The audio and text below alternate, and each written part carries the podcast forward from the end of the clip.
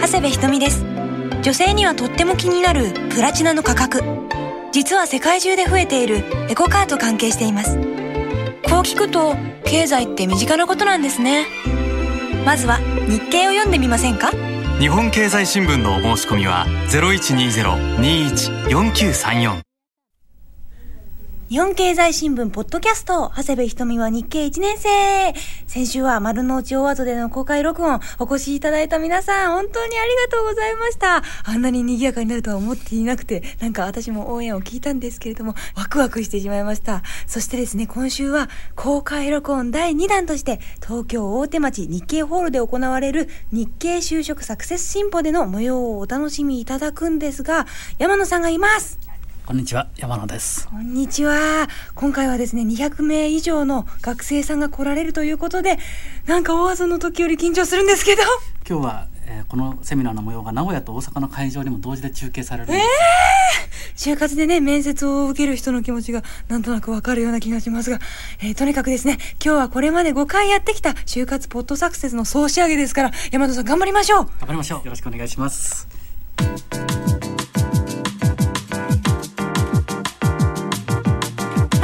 部ひとみは日経1年生増刊号日経就活ポッドサクセス。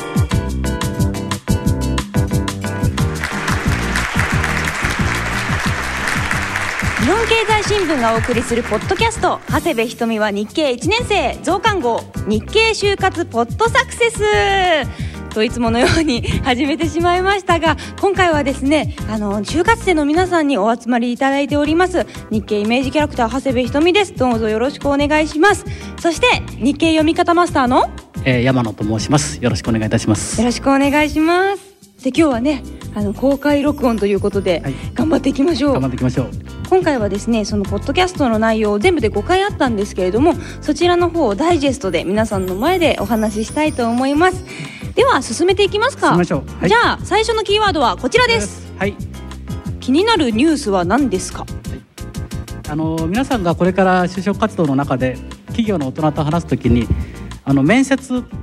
の場面になりますとえおそらく聞かれる質問の一つがこれなんですね。あなたが最近気になるニュースは何ですか？あなたはそれについてどう思いますか？そういう質問ですね。でも気になるニュースって言ってもこういろいろありますよね、ね、なんか社会のニュースだったりとか、はいはいはい、スポーツのニュースだったりとか、はい、芸能のニュースだったりとか、ね、いろいろあると思うんですけど。そうですね。趣味のことだとか、うん、あの日常生活に関わることいろいろ気になるニュースはあると思います、うん、面接でこう聞かれた時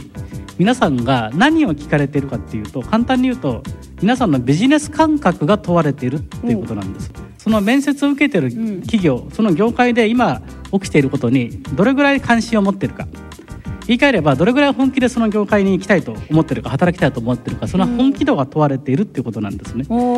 ですからあの面接の場面でこの質問を皆さんが受けた時に答えていただきたいニュースはこちらですね。その業界のニュースを選ぶ、悪いニュースよりは良いニュースを。はい。そうですね。えでもなんで悪いニュースじゃダメなんですか？あの悪いニュースについて話している方よりやはりあの良いニュースその業界にとって夢のあるニュースポジティブなニュースを話してくださってる学生さんの方が面接官からするとその話してる本人の印象もポジティブに見える。あなんか暗いニュースを話すよりかはいいニュースの方がなんか明るくなりますよね暗いニュースを暗い顔して不祥事なんかを話しているよりは、そうですね。明るいニュースの方がこう口角も上がるしなんかこういうことがあったんですよみたいななんか体全体で明るさを表現できそうな感じがします。さすが長谷部さんですね。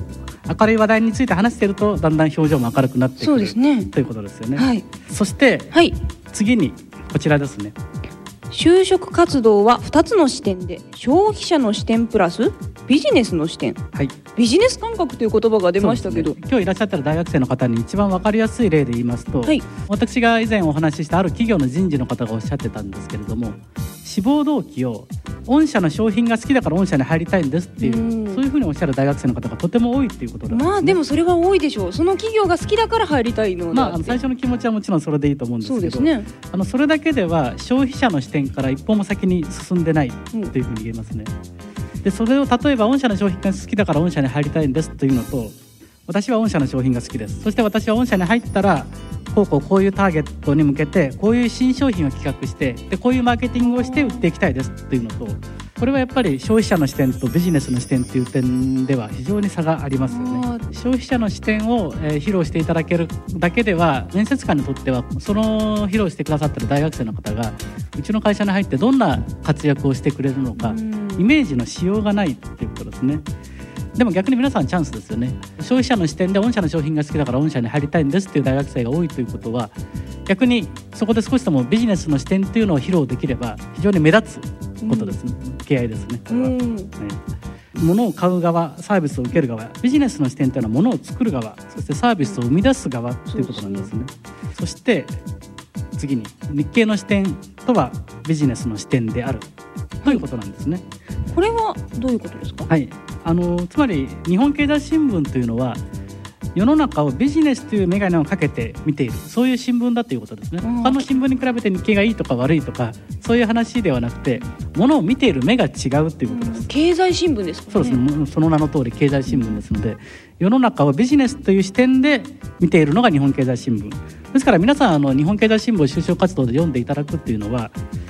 情報収集企業研究業界研究の情報収集でもあるんですけども世の中を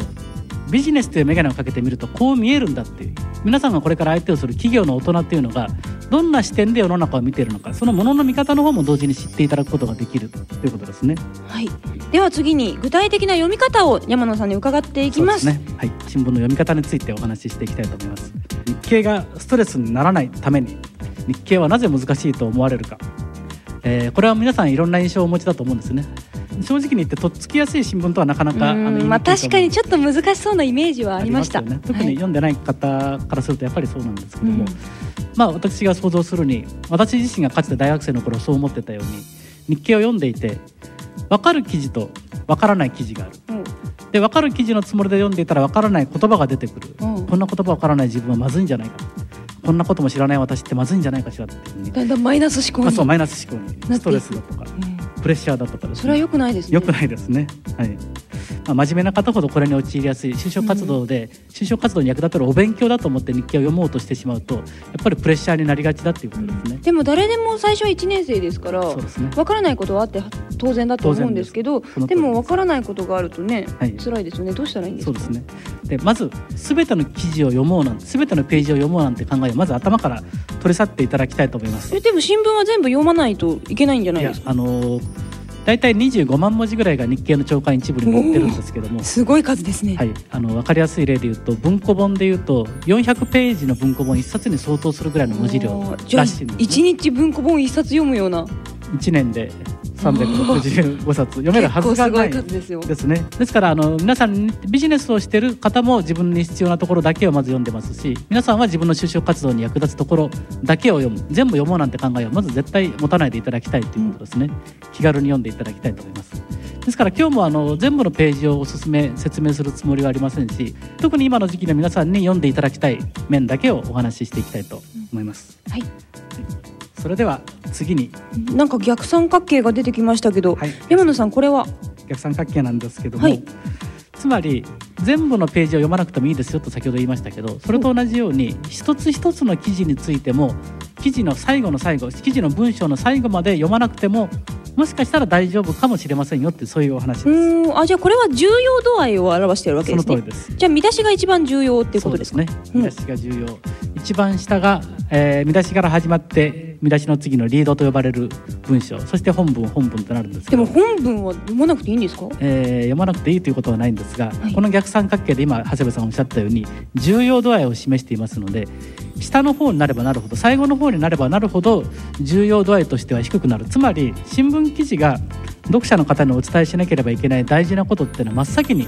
書かれているっていうことなんですね。新聞記事っていうのは真っ先に結論が書かれているっていうことなんですね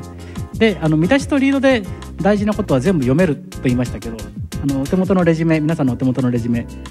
見出しとリードでニュースのほにゃららをほにゃららほにゃららを読むとレジュメにあの思わせぶりに鍵括弧空白に空欄があります。そうですね。あの大したことではないです。この3つって簡単に言うと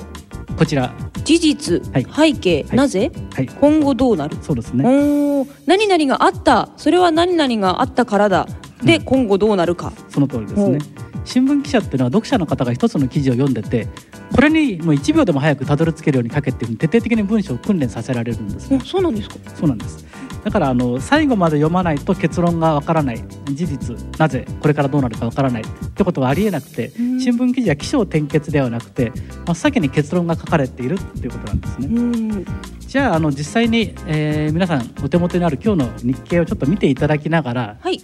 見出しというのがどの部分か、まあ、見出しはお分かりだと思いますがその次のリードという部分がどの部分になるのか。それをちょっと実際に今日の日経を使いながら見ていきたいと思います。おお皆さんが新聞を出してくださっています。ありがとうございます。じゃあ1ページ目1面。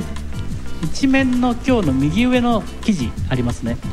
えー見出しが3つ4つたくさん立ってますね。規制改革会議保育所入所基準を緩和パートでも利用可能に子育て支援強化。左の方には外国人登録制度も見直しっていうふうに見出しが、まあ、3つ4つ立ってますけど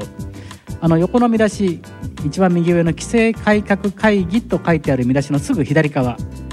10行ぐらいですかね。短い文章ありますね。政府の規制改革会議から始まって10行ぐらいあって最後競争力強化への対応に重点を置く。この短い文章がリード。ですね。見出しがあってリードがあってそして本文が始まっていくということですね、で見出しとリードの中に大事なことは全部書かれてます。ここに大事なことは全て書かれてるんですね。そしてあのリードがない記事もあります。一つのページにリードがあるのは大体一つの記事ぐらいしかリードがある記事ってのはないんですけど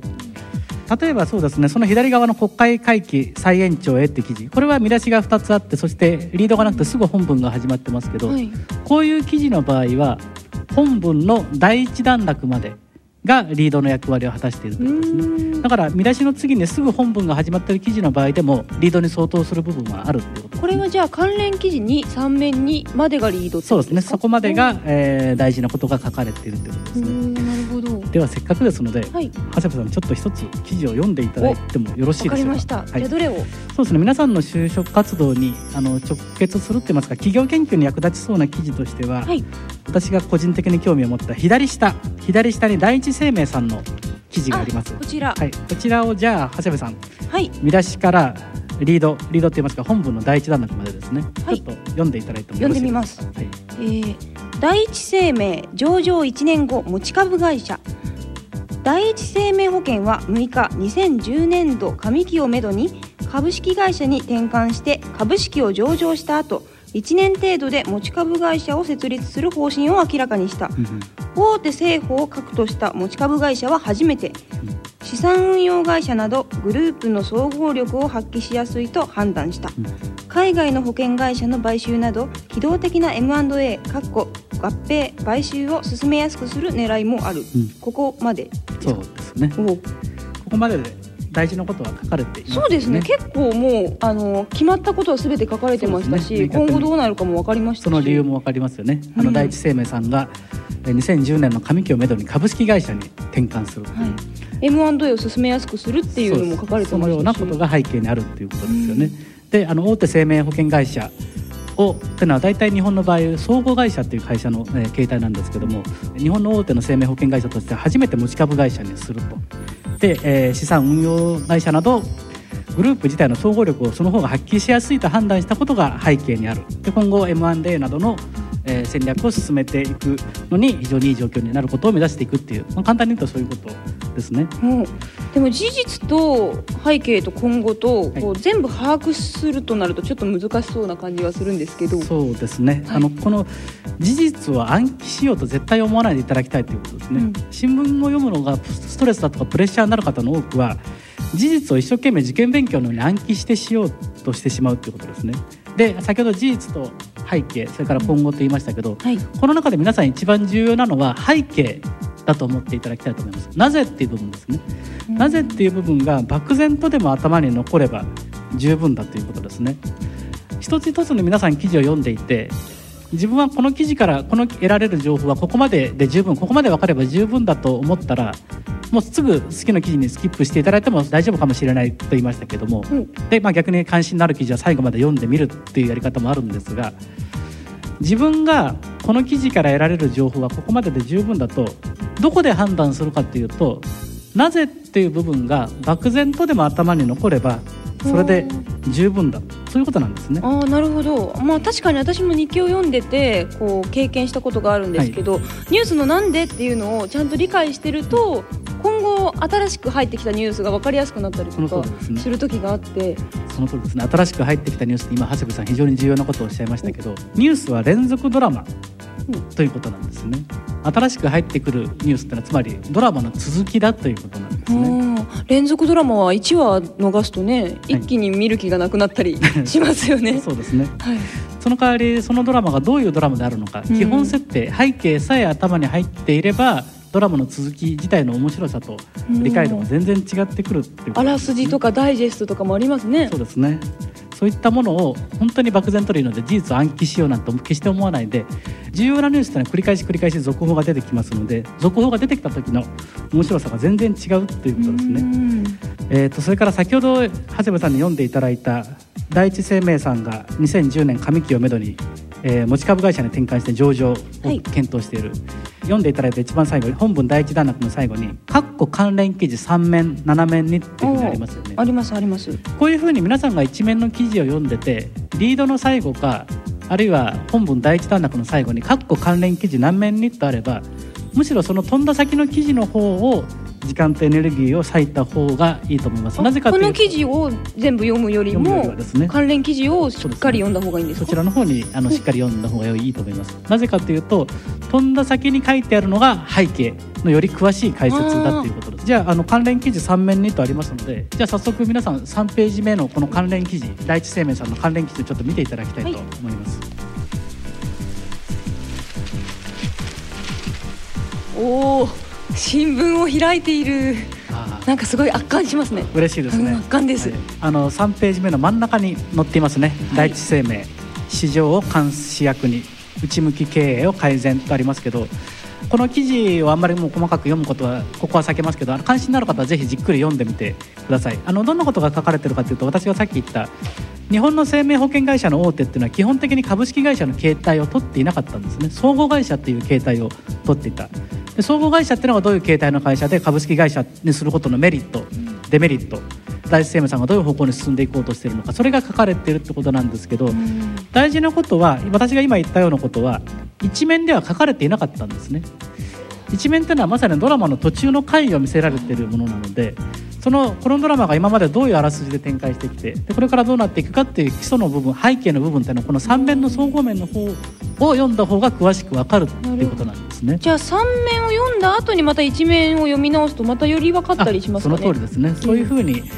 あの一つのトピックが複数のページで取り上げられているような時はそういうふうにページを行ったり見てきたりしながら繰り返しますけどくどいようですけど事実を暗記しようとしないで漠然とこんなことが起きてるんだってことさえ頭に残れば十分だ、うん、そしてこの飛んだ先の記事も逆三角形で書かれてますので大事なことは最初の方に見出しから。そうですね見出しから読んでいただきたいということで、うん、長谷部さん先ほど解説のページっていうふうに、はい、まさにそのものズバリのキーワードを言っていただきましたけどそうですか。特に今の時期の皆さんに読んでいただきたいのは解説のページです、はい、こういうふうに一面から飛んだ先の解説のページというのもあるんですけど。でも解説もいっぱいありますよね。そうですね。ただ今日お勧めしておきたいのはまさに今皆さんが開いていただいている三面総合面、うん、このページっていうのは1ページ丸々解説で埋まってる。あそうなんですか。そうですね。じゃあここを読めばもう自分のものになったような。その通りですね。今世の中で話題になっているいろんなドラマ。のドラマっていうのは例えですけど、うん、世の中で話題になっているいろんなニュースの背景がこの3ページで1日3つ取り上げられているっていうことなんですね、今日も3つ取り上げられてますね。一番右真ん中左。日経に慣れてらっしゃる方は、まあ、この3つそれぞれ読んでいただいてもいいんですけどもしまだ日経にそんなに馴染んでいないな慣れていないなという自覚のある方は3つのうちどれか1つ選ぶっていうことをいいんですか？一つそうですね一つだけ、うん、あの特に自分が目指す業界にそんなに直結したものじゃなくてもいいので一つ見出しだけで選んでそして漠然とした背景が頭に残ってその続報が出た時の面白さが全然違うっていうことをまず体験してみていただきたいとでも3つの中でどれを選んだらいいんですかね？そうですね。あのまあ本当に見出しだけでこれなら読めそうだなとかあこれ見出しで判断してもいいんですか？面白そうって思ったらそれを読む。面白そうだな3つの見出しどれも面白くなさそうだなっていうことがあってもこれならまだ面白そうだなじゃあ自分の視点で選んでいいんですね。その辺は本当に自分の視点で選んでいただいていいと思います。それから左下にはい今日の言葉ってありますね。保育所の入所基準、はい、これ少しなんかみ聞き覚えありませんか？この言葉。うん、さっき一面で。あ出てきありましたありました。出てきましたね、はい。一面で出てきた言葉なんですけど今日の言葉っていうのは3面の左下の今日の言葉っていうのは1日に1つ一面のニュースから言葉をピックアップしてそして解説している。うーん。で旬の言葉だということですね。あの今日の言葉で取り上げている言葉っていうのは皆さんがこれからいろんな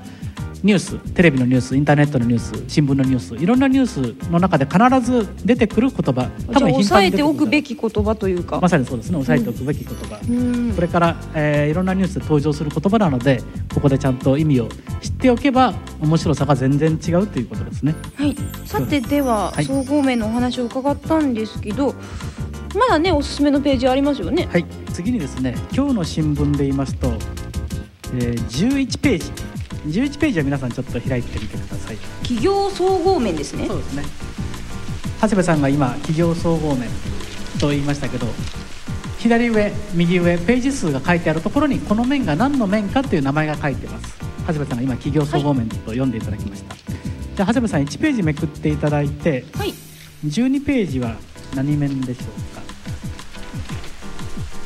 企業一面です。企業1面ですね。でその次の13ページは企業二面です。企業総合面企業1面企業2面うん。企業企業企業、そうですね、はい、そうですね。全部企業と頭についてますね、うん。1面と3面に慣れてきたら次にこの頭に企業と名の付く3ページ。火曜日と水曜日にはこの後企業3面ベンチャー面っていうのもあるんですけどもこのページをまず皆さんあの眺めてみるところから始めていただきたいと。これはなんでおすすめなんですか？そうですね。あの新聞の構成っていう話をちょっとしたいんですけど新聞っていうのは最初の方のページにはマクロマクロっていうのは複数の業界にまたがって関わりあるような大きな事柄っていうのは最初の方のページにあるんですけど皆さんの就活にそういうマクロの情報って欠かせないんですがもう一つ欠かせないのは、まあ、ミクロと言っていいのかどうか。この会社では何をやってるんだろう。あこの企業で今どんな工夫をしてるんだろう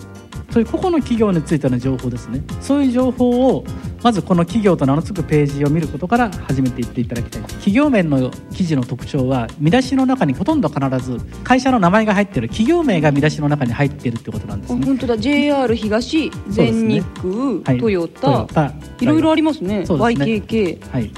だから皆さんの関心のある会社のニュースというのを、まあ、あのピックアップしやすくなっているということですね。で一応の目安として申し上げておきますと企業総合面は比較的影響力の大きい。おこの会社がこういう動きをしているということはいろんなビジネスに影響が出そうだな。あの個々の企業の動きなんだけれどもややマクロ的な影響力がある、じそういう記事。総合面はトップニュースみたいな。そうですね。ニュースバリューの高い記事。で企業1面と企業2面ですけど、えーまあ柔らかめの企業と固めの企業というふうになんとなく分けている柔らかめと固め？え企業に？そうですね。あの柔らかめっていうのは例えば流通業だとかサービス業だとかですね、固めっていうのは製造業だとかその名の通り鉄鋼業だとかですね。じゃあ柔らかめっていうのはなんか私たちの生活に密密接してる企業とかのことを言うんですね？そうですね。あね。あの割と馴染みのある会社。なるほど。まあ、ただあの企業一面と企業二面でその日の柔らかめの企業のページその日の固めの企業のページあの日によってその役割が入れ替わったりもしてますし、比較的関連の強い企業が近くに並んでる隣同士に並んでることが多いっていう風な感じで考えていただければ大丈夫だと思います。例えばあのトヨタの記事が企業一面に載ってて日産の記事が企業二面に載ってるってことは基本的にはないですのでうん。あじゃあ結構まとめてそうですね。業界ごとでまとまってあるということですね。でもこれですね。あのこういう企業の動きの記事っていうのはこう一個一個は読めると思うんですけど、はい就活生的にはどういうふうに読んでいったらいいんですかね？ですね。あのまずこの企業がこんなことをやってるんだって記事を読んだ。うんなるほど。なるほどってまあ終わっていただいてもいいんですけど就活やってる以上はそこから一歩先に進んでいただきたい。冒頭に言いました。ビジネスの視点を持つということのトレーニングをぜひこの企業面の記事を使ってやってみてあトレーニングができるんですか？この面で。そうですね。うん訓練、まあ、訓練トレーニングというとちょっと堅苦しくなりますけどなるほどって終わらずにまずこれですね。自分はその仕事をやってみたいか。はい。そうですねなるほど。あじゃあつまり自分がこのもしこの会社にいたとしそうてですね。こう明日からこのプロジェクトをやってくれないかって言われた時に、あやってみたいですって言うかちょっとやだなって思うかどうか。この仕事はちょっとあまりうまくいかないんじゃないかと自分なりに判断するかこれは面白そうだな。まあ、自分がやりがいを感じられるかどうかということですね。でもそれは大事ですよね。ね。やりがいを持たないとね。その通りですね、うん。だ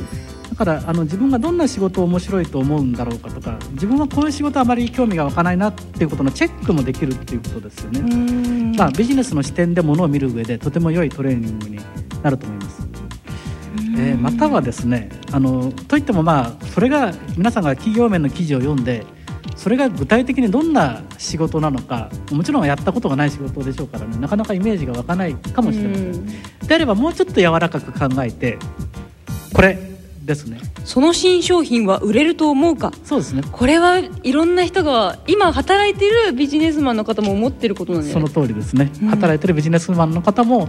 当然ですけども、えー自分の会社でこういう新商品こういう新企画を出す。これは売れると思うから出すわけですよね。そうですね。売れないと思ったらやめますもんね。売れないと思う商品をわざわざ出さないと思いますけども、だから皆さんもビジネスの視点でこの会社がこんな新商品を出した。この会社はこんな新企画をやろうとしてる。これって売れる？あるいは自分ってその新商品買いたいと思うかどうか。20代前半の若い男性向けにこういう新商品を出した。という記事を読んで、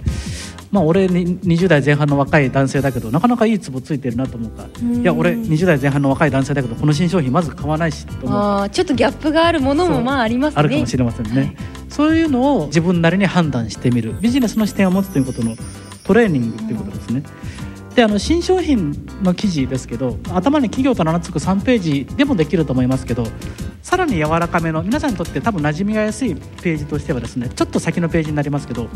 35ページに商品面。そうです。ありがとうございます。私大好きです商品面。ですねカラフルなページなんですよ日経の中でも、カラフルですね。カラー写真が載っていたりして、でいろんな企業がこういう新商品を出すとか、はい。こういうものの開発がっていうのがよく載ってる記事が多いんですけそどうですね。これはなんか一番こう消費者の視点に近い面だと思うんですね。はいであの私たちの年代っていうのは私も22歳なんですけどやっぱり消費者とあのビジネスマンとちょうど境目にいると思うんですよ。はいだけどそのいきなり一面からいくとちょっと難しそうだなって思うんですけど、私は初めて読んだ時に消費面からすっと入っていけたのでなんかちょっととっつきやすいんですよねきっと消費面って。消費者の視点からビジネスの視点にこう移行するちょうどいい架け橋のようなそうですね。あの消費面を読んでいただいて、はい。なぜこの企業はこのような新商品を出したのかなぜこの企業はこの新商品が売れると判断したのかどういうふうにマーケットをこの企業は判断しているのかそれがちゃんと書かれているのでうん。それをやっぱり読み取るように消費者としてこの商品いいなと思うかどうかっていうのがまず一つとそれからビジネスの視点であこの会社はこういうふうに考えてこの新商品を出したんだっていうですねそういうような読み方をしていただきたいというふうに。消費面にの例えばメイク用品が載ってたとしても普通にファッション誌に載ってるメイクページのああの取り扱われ方とちょっと書き方が違うんですよ。違いますね。なぜこの会社はこうこうこういうのを作ったのかっていう理由が書いてあったりとか、そうですね。企業の動向がちょっとにじみ出てますよね。その通りです。ね企業の戦略がにじみ出てるって言ってもいいかもしれませんね、であの皆さんの多くの先輩方私がお付き合いさせていただいた先輩方ですけどこの頭に企業と名の付く3ページとそれからこの消費面をあの切り抜いてた方とても多いですね、日経の切り抜きを実践されてた方。はい。長谷部さんもなんか切り抜きを今、はい、実はポッドキャストの番組の中で、はい。あの気になった記事とわからない記事を切り抜いてるんですけど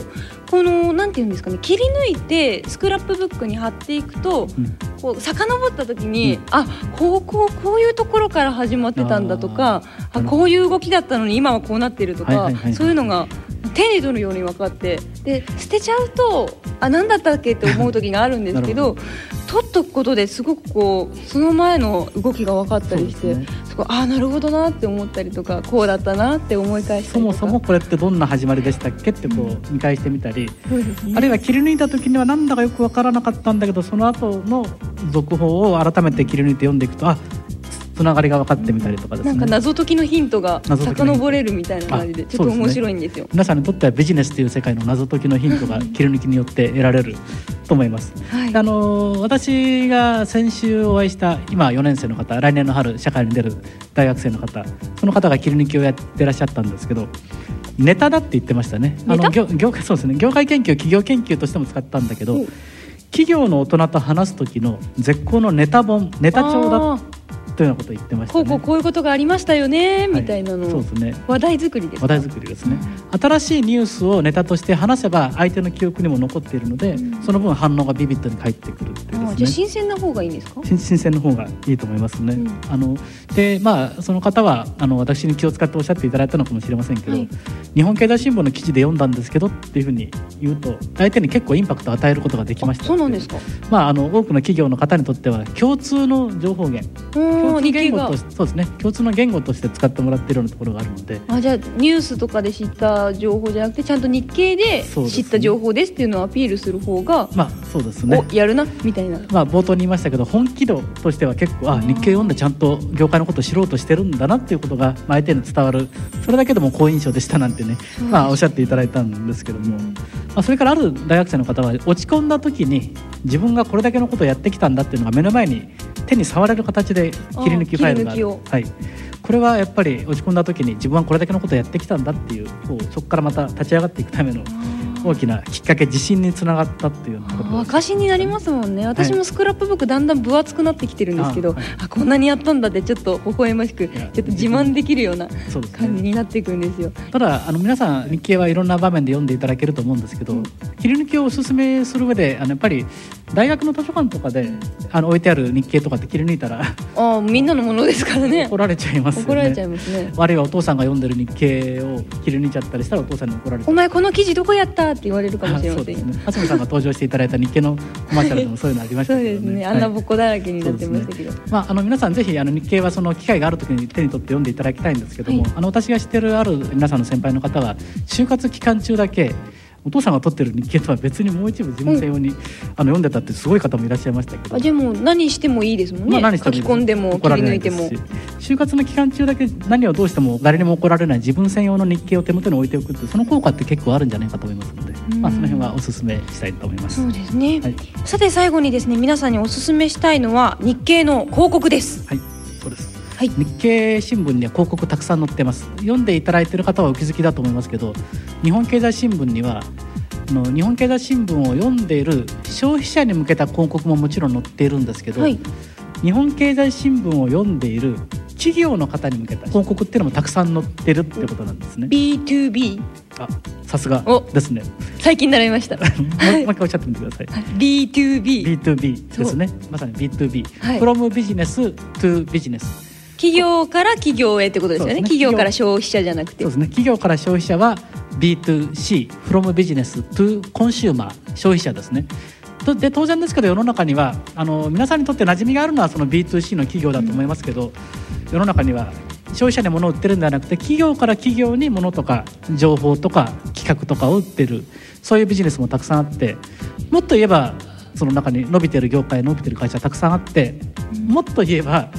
皆さんの能力がそこでこそ発揮できる業界ってそういう B2B の中にあるかもしれないっていうことですよね。でもどっちかっていうと、B2C の方が、はい。消費者向けの方が私はとっつきやすいんですけど。そうですね。そうですよね、はい。ただ今の時期に一つでも多くの企業一つでも多くの業界を知っておくっていうことですね。今あんまり馴染みのない。それは皆さんが働くっていうことの選択肢がその分増えるっていうことですね、ですから先ほどの企業面をこうめくってみて見出しの中に企業名が入っているので気になる企業名があったらチェックしましょう。自分が志望している企業名があったらチェックしましょうって言いましたけど今12月この時期に日系の企業名とかを読んでいてこんな会社聞いたこともないやとかですね、こんな業界があるなんて全然知らなかったとかあるいは日系の広告を見てえこの広告って一体な誰に何をアピールしようと思ってる広告なの？もしそういうのがあったらむしろ要チェックかもしれませんね。なるほど。私たちがこう新しく飛び込んでいける世界がそこにあるかもしれませんね。そうですね。でそこがもしかしたら自分の一生の舞台になるかもしれない。ぜひそういう意味で日系の B2B の企業の記事それから日系の企業に向けた広告こういったものもぜひチェックしていただきたいというふうに思います。選択肢が増えるのはでも嬉しいですね。そうですね。これまたあの先々週ぐらいにお会いした皆さんの先輩の方は自分は携帯のえー仕事がしたいと思ってモバイルの仕事がしたいと思ってでその業界について一生懸命調べてモバイルのメーカーさんをいっぱい企業研究してたんだけどまっしぐらだったまっしぐらだったのが調べれば調べるほどあ自分はモバイルのその会社で働きたいんではなくて、うん。携帯電話にコンテンツを提供しているそういう業界で働きたいんだなっていうことに途中で気がついてうまく路線転換ができたっていうですね。だからその辺が絞りきれないまま就職活動を続けるともしかしたら自分が本当にやりたい仕事っていうのはその内定をもらった会社の中ではできないとかですね。こういったこともまあありえないことではない、ね、そうです。ね受かった。後にあれ俺がやりたかった仕事じゃない、はい、みたいな。そうですね。本当そうならないためにあの自分が行きたい業界やりたい仕事って行きたい業界を見誤らないために、業界研究ってのは本当にやればやっただけの果実を絶対あると思いますので。じゃあしっかり吟味しないといけないですね、ね、吟味していただきたいと思います。ではじゃあ最後に私から皆さんにメッセージを送りたいと思いますが、はい、えー、私もよくですねあの面接などを受けるんですけどなんか緊張しちゃって緊張しちゃって何喋っていいかわからない時がよくあるんですがその時によく思うのが目の前に座ってる人たちはみんな人間なんだからなんか私と同じ気持ちを持っているはずだっていうことをこう頭の中で思い返して私らしく笑顔で頑張ろうって思うと結構緊張が取れたりします。なんかね同じ人間だと思うとなんかあ私の気持ちは絶対伝わるんだって思ったり、ね、自信になったりするんでしょう。すっごい緊張すると思うんですけど。いいメッセージですね。ありがとうございます。企業の大人の方って多分皆さんあんまり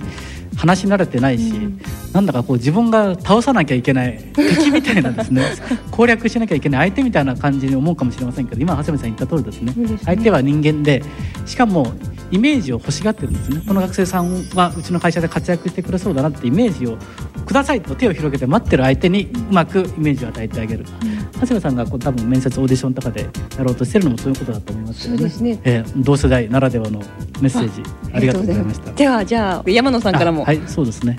本当に体に気をつけてください。ということですね。根本的な問題。すごいあの決まり文句言ってるななんて思わないでくださいね。なぜかというと私がお付き合いしている就職活動の大学生の方で毎年必ず一人はいらっしゃるんですね。あの体調を崩してしまって思うような就職活動ができなくて悔いが残っていますと。つまり就職活動って多分生まれて初めてのことで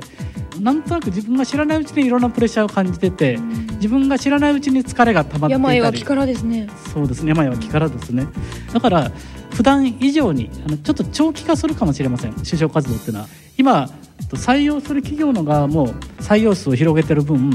あるいはこう本当にあの望む大学生を、えー、内定出すまで春夏秋までかけてこう採用活動を継続していく。一方あの就職活動する皆さんの側もどこかに内定は出たんだけど、うん、でも本当に行きたい業界はまだ別にある。だからその内定を持ったままあるいはその内定を断ってさらに目指す業界に向けて、うん、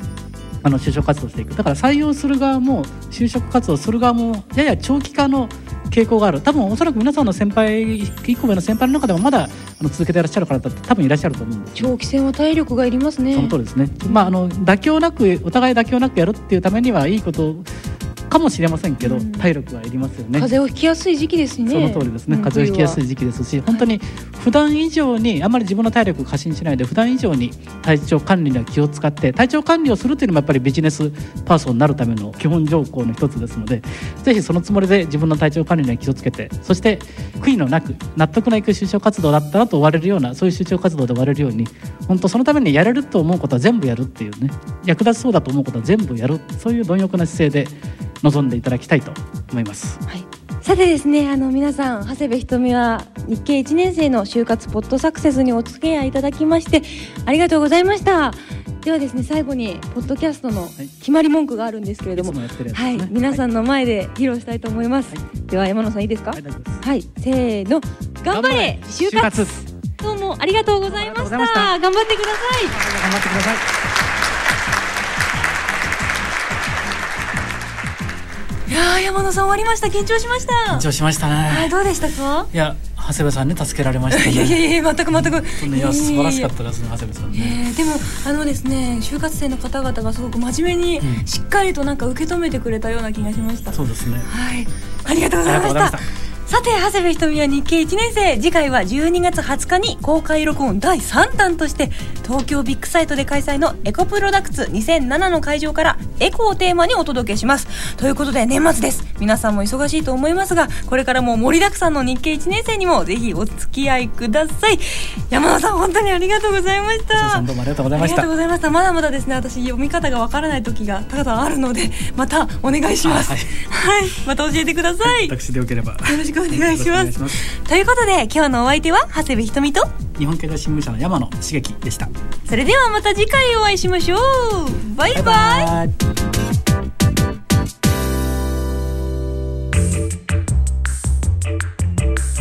ここで日本経済新聞社からのお知らせです。ただいま日経では日経就職サクセスキャンペーンを実施中です日経を読んでこのポッドキャストを聞いて就活を成功させようということで今就活を頑張っている大学生の皆さんのためにこのポッドキャスト長谷部ひとみは日経1年生のホームページに日経就職サクセスキャンペーンというリンクボタンをつけました。このリンクボタンから日経を3ヶ月以上お申し込みの方には通常の日経就職サクセスパックに加えてなんと日経1年生限定長谷部ひとみのサイン入りクリアファイルをセットでプレゼントします。それとポッドキャスト長谷部ひとみは日経1年生のフリーダイヤル。0120-21-4934 0120-21の4934日経をよく見ようからでも長谷部ひとみのサイン入りクリアファイルを差し上げます。どうせ日経を申し込むんだったらぜひこのホームページのボタンかこのフリーダイヤルから申し込んでください。私のクリアファイルがもらえちゃいますよ。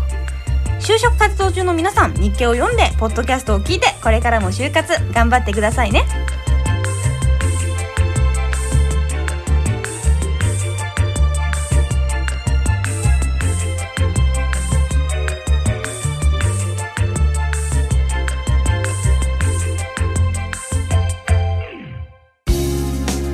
長谷部ひとみです。この前私少し成長したかなと思うことがありました。日本経済新聞は読み続けているんですが今まで難しいなと思ってた記事がある時理解できていることに気がつきました。理由はわかりませんがまるで初めて自転車に乗れた時のように気持ちがよくって一気に何ページも読んでしまいました。最近は暮らしの中にある身近なことが世界経済とつながっていることも分かって読み方も少し変わってきました。やっぱり続けることが大事なんですね。皆さんもぜひ読み続けてみませんか？目指す自分になっていく。日本経済新聞。日本経済新聞定期購読のお申し込みは0120-21-4934 0120-21-4934